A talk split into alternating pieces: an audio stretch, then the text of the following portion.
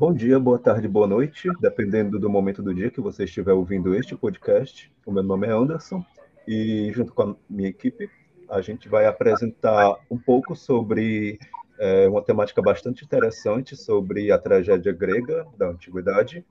No caso, a gente irá apresentar a mulher no contexto da sociedade grega antiga, à luz da tragédia de Medeia. Medeia, é, para quem não sabe, é uma tragédia do dramaturgo grego Eurípides, que eu creio que seja uma das peças de maior prestígio dele, se não a maior.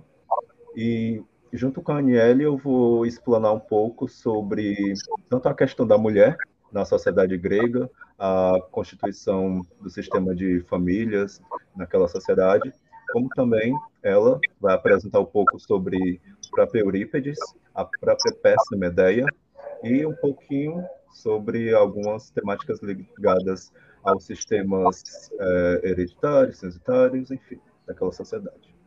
É, no mais, a gente vai destacar alguns pontos principais, analisar alguns elementos que delimitam o papel da figura feminina naquela sociedade, né, na sociedade grega antiga, a partir dessa peça, né, tomando pela, por essa peça, Medeia, é, como um marco, assim, para a gente situar como a mulher era vista, era entendida, era tida naquela sociedade.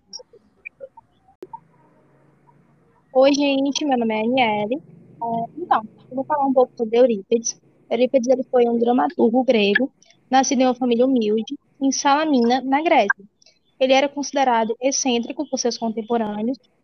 Ele tinha o costume de meditar escrever em completo isolamento em uma gruta em frente ao mar. É, além disso, ele foi o criador de personagens profundamente humanos, inclusive em suas obras, ele deu destaque a personagens femininos. É, Medeia foi uma obra escrita em 431 a.C., foi uma das mais conhecidas obras produzidas por Eurípides. É, nela, ele deu a vida a um dos personagens mais representados no teatro universal. Medeia, uma esposa traída, que, para se vingar do marido infiel, ela mata os seus próprios filhos. O momento culminante da tragédia é a oração que ela dirige aos seus próprios filhos.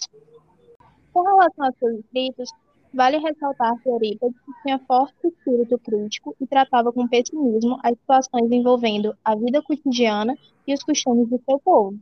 As personagens que surgem em suas obras geralmente discutem as paixões e as misérias do homem, pois acreditava que as mulheres eram mais sujeitas a esse tipo de situação. E como dito anteriormente, faz parte do legado teatral desse autor uma forte presença da figura feminina. Outro ponto de destaque à sua escrita foi o fato do autor escrever sobre os deuses e heróis da Grécia. Entretanto, desmistificou e retratou de forma humana vários deles, até então algo inédito no teatro grego. Bem, como a Aniele citou, Eurípides costumava trazer personagens femininas e retratá-las de uma forma não tanto otimista. Ele tentava é, retratar elas relacionando-as com as misérias, as glórias e as questões referentes ao homem naquela época, já que era o homem que era tido como cidadão e reconhecido na polis em direitos, em atuação, em participação. É, e a personagem Medeia não traria em sua história é, coisa diferente, né? A história de Medeia basicamente é uma história é, para os tempos de hoje um pouco pesada, inusitada, mas para aquela época ela estava vinculada muito diretamente a mitos, a mitologia, a questões de deuses, o próprio a, a própria existência da Medeia era um mito que já era sabido da população. Então as pessoas iam para o teatro naquela época já sabidas é, do que ocorreria na peça e mesmo só iriam prestigiar é, a forma como o dramaturgo, autor da peça, iria ministrar aquela, aquela história. Bem, Medeia é a história de uma mulher de nome Medeia, filha do rei da Cólquida, uma região da Grécia na mitologia, que se apaixona por Jasão, um herói da mitologia grega. Eles dois iniciam sua jornada com Medeia ajudando Jazão a conseguir o Tomo de Ouro, um artefato místico que o tio do rapaz, Pélias, havia o solicitado para que pudesse passar o trono para o sobrinho. Ambos apaixonados, Medeia e Jazão aprendem diversas atitudes duvidosas durante a história, mas que por parte de Medeia é, tomam bem mais respaldo ao longo do conto. Né? Medeia mata primeiramente o seu irmão caçula para despistar o seu pai quando fugiu com Jazão de sua terra. Depois, ela mata o tio de Jazão após o mesmo negar ceder o trono ao rapaz e mata posteriormente a mulher com quem Jazão atraiu, que tinha o nome de Glauce, e o pai dela, que era o rei de Corinto, região para a qual os dois fogem após a morte do tio de Jazão. Né? E no último ato de vingança contra Jazão, ela mata os dois filhos que ambos haviam tido neste meio tempo até a traição do Jazão né, contra ela. Simbolicamente, Medeia queria dar à sua vingança tudo o que significaria para Jazão a sua derrota. Tirou do rapaz o poder e o amor ao matar Glauce, o pai dela, e o tirou a hereditariedade ao matar os seus dois filhos. Poder, glória, riqueza e sucessão são as coisas que Jazão havia almejado por toda a vida e que, pelo seu erro último, ficou sem. Concretamente, as motivações de Medeia circulam em volta da dor pela traição e pelo seu lugar na sociedade, pois sem família e marido não possuía ninguém para assumi-la, e pelos seus crimes que cometeu, seria esculachada publicamente, até morta. Felizmente, conseguiu convencer Egeu, o rei de Atenas, enquanto ele passeava, caminhava por Corinto, é, a dar abrigo a ela em Atenas, né? Pois, não pois ele não sabia do que Medeia tinha feito. Né? Dentre outros motivos que aparecem na história, cabe citar o medo pela, por, pelos filhos dela caírem nas mãos de inimigos e sofrerem uma morte pior do que ela os deu, e também pelo que pelo tanto que ela abdicou em prol de um amor falido. As coisas também que Jazão dizia tiveram bastante respaldo nas atitudes da mulher. Enfim, essa história para os tempos de hoje seria um absurdo, pelos atos que Medeia comete em prol de um amor. Mas aí entramos na questão social da peça, pois devemos nos atentar para um fator crucial da época, que era o lugar da mulher na sociedade grega. A história é escrita num tempo de guerras e transformações na Grécia, assim como as principais tragédias daquele período, daquele período histórico. Após as mudanças do governador Solon sobre a legislação grega, o lugar do feminino também passou por reformulações. Isso porque ele estava ligado diretamente com o casamento, com o matrimônio. Foi através do casamento que a democracia grega surgiu, basicamente, já que a união de casas ou famílias possibilitou a ascensão do conceito de e prática da polis, né? a própria prática democrática. E dioicos ou famílias dava-se vez às correlações não somente econômicas entre as casas, mas de aliança social e política. E com, com o rei, com o governador Solon, o pater familias, ou seja, a conjuntura social baseada no despotismo, no poder marital e no poder paternal, a conjuntura patriarcal, né, como um todo, passou por uma superação nesse sentido. No período arcaico, as famílias casavam suas mulheres com seus filhos não por um estabelecimento de laços afetivos ou sanguíneos de sucessão, mas por laços econômicos e de hegemonia social. Foi disso que surgiu a monopolização do poder por muito tempo naquela região, nas mãos de poucas famílias, pois era através desses laços entre as casas que se estabelecia um crescimento de dentro, familiar, para fora, social, ou seja, a construção de um status quo de riquezas. Né? A mulher, então, era encarada não como mulher de alguém, mas como filha ou sobrinha do outro, dependendo da quantidade de irmãos que ela tinha, o que mantinha o um laço consanguíneo entre as casas e garantia a sua hegemonia plena. Além disso, havia ainda a possibilidade da mulher acumular riquezas em seu nome, apesar de não poder usufruir delas, né, o que ficava a cargo dos maridos ou dos pais. Isso também era de cobiça das famílias, que usavam do matrimônio para angariação e perpetuação dessa herança econômica que carregava essa mulher, independentemente de sua prole. Então, o monetário era mais valorizado do que a sucessão hereditária naquela época, né? naquela época arcaica. Com as reformas de Solon, porém, né, agora, nesse momento, não poderiam mais haver esses laços, nem essa forma de sucessão ainda assim patriarcal, já que o poder e o controle de todas as instâncias estavam concentradas ainda na mão do homem. A mulher agora não seria mais tida como filha ou sobrinha de seu marido, nem carregaria consigo alguma herança. Ela seria transpassada como objeto de sucessão ou hereditariedade, e seria apenas administrada a partir de uma tutela, cedida de pai para marido, que recebia um dote, ou uma quantia, ou da família do pai ou do próprio Estado, para somente para a manutenção da mulher nas suas necessidades básicas de sobrevivência, para que ela desse filhos saudáveis e filhos homens para o seu marido, né?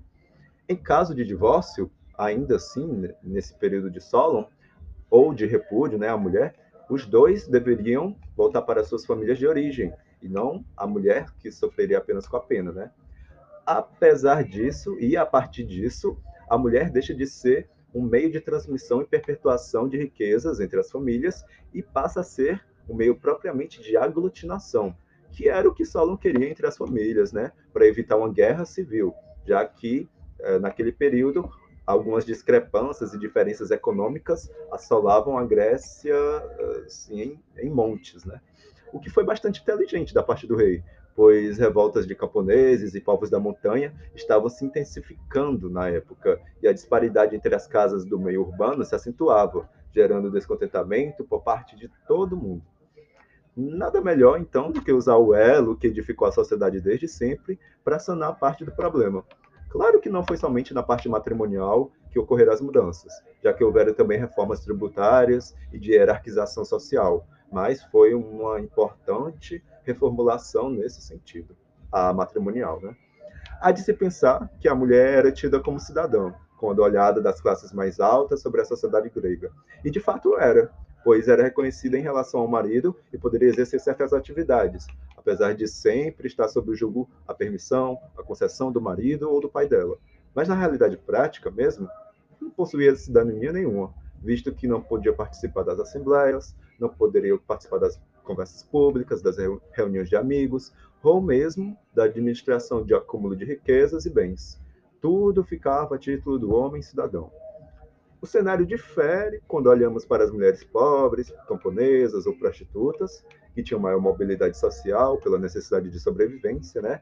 Como, como a gente verifica nos casos de Ródopes e Helena, que eram prostitutas, que tiveram suas histórias perpassadas por várias personalidades, reis, impérios, e também da ilha de Lesbos, que era uma ilha da Grécia que tinha uma certa aristocracia feminina, um matriarcado, que era de encômendo do rei Pitaco, que acabou empreendendo algumas legislações e atos que acabou pondo fim a essa hegemonia feminina né, na época na, na ilha. Ou se a gente também for olhar para o cenário romano, as mulheres lá já possuíam certa mobilidade social, podendo participar de assembleias, circular em espaços públicos e também administrar mais viamente questões familiares e também com a concessão de títulos próprios a elas, além de receber, claro, educação igual aos homens. Apesar disso tudo, em todos os âmbitos, ela, a mulher, era tida como inferior ao homem, sempre ocupando um espaço anterior ao que sua existência poderia oferecer, apenas pelo patriarcado no qual estava inserida desde os primórdios. E aqui cabe citar a, a própria mitologia grega, com o mito de Pandora e a imagem perigosa e negativa que a mulher carrega consigo, necessitando de contenção e inferiorização para que não se mostre como, como uma ameaça iminente. E assim foi Medeia, uma ameaça iminente, sabe? Ela indo de encontro com, a com o que a sociedade grega a destinava, né? Apesar de ser uma sobre-humana, ainda assim temia os males de seu tempo. Temia que os filhos caíssem nas mãos de inimigos ou fossem deportados. Temia o abandono de seu único marido, pois já não tinha a tutela de sua família e agora perderia a única que possuía, e de seu, a de seu marido, né? E também temia a deportação, pois aí ela poderia cair ou na extrema pobreza, e aí a sua morte, né? Ou na escravização, na prostituição, que eram cenários bem piores do que para uma mulher naquela época, né? E assim, a história de Medeia caminha como era a sociedade para a mulher naquela época.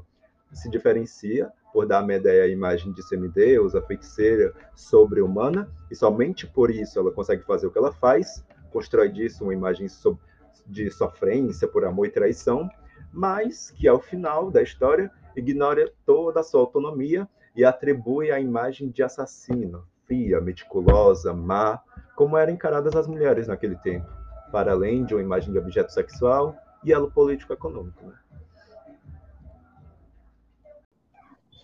Então, é, durante a leitura da obra de Medeia, podemos perceber claramente o desprezo de Jasão em relação a Medeia, uma vez que o casamento, nesse modelo de sociedade, ele não tinha nenhuma motivação sentimental, mas sim a necessidade de manter e construir hierarquias. Então, dessa forma, assim como o Anderson tinha falado anteriormente, a mulher ela passa a ser utilizada como moeda de troca pelo pai, é, em busca do desejo de ascender socialmente. Esse desejo de poder ele é de suma importância para o homem grego desta época, principalmente por ser o princípio da aquisição de riquezas que era administrada pelo patriarca da família. Sobre o papel do homem dentro da família e sociedade grega, é importante destacar que ao pai era dado o papel de chefe da família, onde o mesmo tinha absoluta autoridade sobre a mulher e os filhos. Podia, por exemplo, ajustar o casamento de um filho sem consultá-lo sobre o assunto. Além disso, é importante destacar que durante o desenrolar da peça, a postura de Jasão perante o comportamento de Medeia reflete quase que fundamentalmente o modo de agir do homem grego antigo. No momento em que Jasão discute com Medeia junto ao coro feminino sobre o exílio de sua ex-esposa, tenta sobrepor toda a culpa dos transtornos e das atitudes de Medeia sobre ela, anulando sua participação como a traição e reforçando em suas falas a superioridade masculina. Vale ressaltar uma fala dita por Jasão ao decorrer da peça, que diz: deviam os mortais gerar os filhos de outra maneira, e não existir o sexo feminino, e assim não haveria mal para os homens. Pois esta fala exemplifica bem o papel da mulher dentro do conceito grego de família, pois nesse modelo de sociedade, a mulher dificilmente teria direito de escolher com quem queria casar, visto que seu papel no casamento, na concepção grega, seria basicamente gerar cidadãos e ajudar a unir famílias. Logo, muitas das vezes essa função seria vista como negócio ou até mesmo contrato entre as tais famílias. Então, concluindo o que eu e a Aniele falamos sobre tanto a respeito da peça Medeia quanto da forma como a, ocorria a situação da mulher na sociedade grega antiga, a gente pode perceber que a mulher ela passava por algumas questões que eram de sua importância mas eram mais ainda de importância da sociedade patriarcal. Ela não tinha direitos, ela não tinha autonomia sobre seu corpo pessoalmente e politicamente. Então, ela, como a gente citou mesmo, servia apenas como uma, um elo de unificação de um sistema é, meramente é, matrimonial. No caso, o casamento, ele desde outros imperadores, mas principalmente com as reformas que o imperador Solon ele instituiu na Grécia, o casamento ele foi primordial para fomentar a estrutura de democracia que a própria sociedade grega, ela pela qual a própria sociedade grega ela é reconhecida. Então a mulher ela é esse era ou é era na época esse ser dual, né? Ela tanto era posta em uma das últimas camadas sociais, se não a última, a de invisibilidade mesmo, como ela era de suma importância para que, para que um sistema de sociedade, um sistema político, econômico e estrutural, ele pudesse ser, ele pudesse ser mantido. É, sem a mulher, um, todo um sistema é, de, entre aspas, democracia, que na verdade era meramente oligárquico, ele não existiria ou ele teria ocorrido de outra forma. Porque a fragilidade da mulher foi quem possibilitou a forma como os gregos homens é, nativos da região e com um certo dote, né, eles puderam se mantiver por toda uma era. Então, é interessante, quando a gente for ler Medeia, pensar sobre essas questões, para além de uma história trágica e de uma história que leva o amor e a vingança em sua essência. Pronto. Então, é, no caso, eu acho que é muito importante a gente ressaltar o fato de que a Medeia, no caso, querendo ou não, ela é uma mulher que ela está fugindo do padrão que existia sobre o comportamento da mulher, o papel que a mulher deveria exercer na sociedade grega antiga. No caso, é uma mulher que, por mais que ela esteja fazendo aquilo por vingança, por causa de um amor não correspondido, ela está se rebelando contra um sistema patriarcal, ela está, no caso, se rebelando por causa de uma atitude de um homem que era considerado normal, a traição era algo que não tem o peso atual, então ela está se rebelando contra o sistema justamente por causa de uma ação de um homem que era algo considerado normal. E por isso eu acho que é extremamente importante essa obra. É uma obra que ela retrata empoderamento feminino, por mais que tenha as ações é, que fogem da realidade, ainda assim é uma obra que trata bem essa questão da figura feminina como sendo uma figura forte, uma figura empoderada. Então, gente, é isso. Eu espero que vocês tenham gostado. Muito obrigada por ter acompanhado até o fim, por terem ouvido a gente. É isso. Obrigada.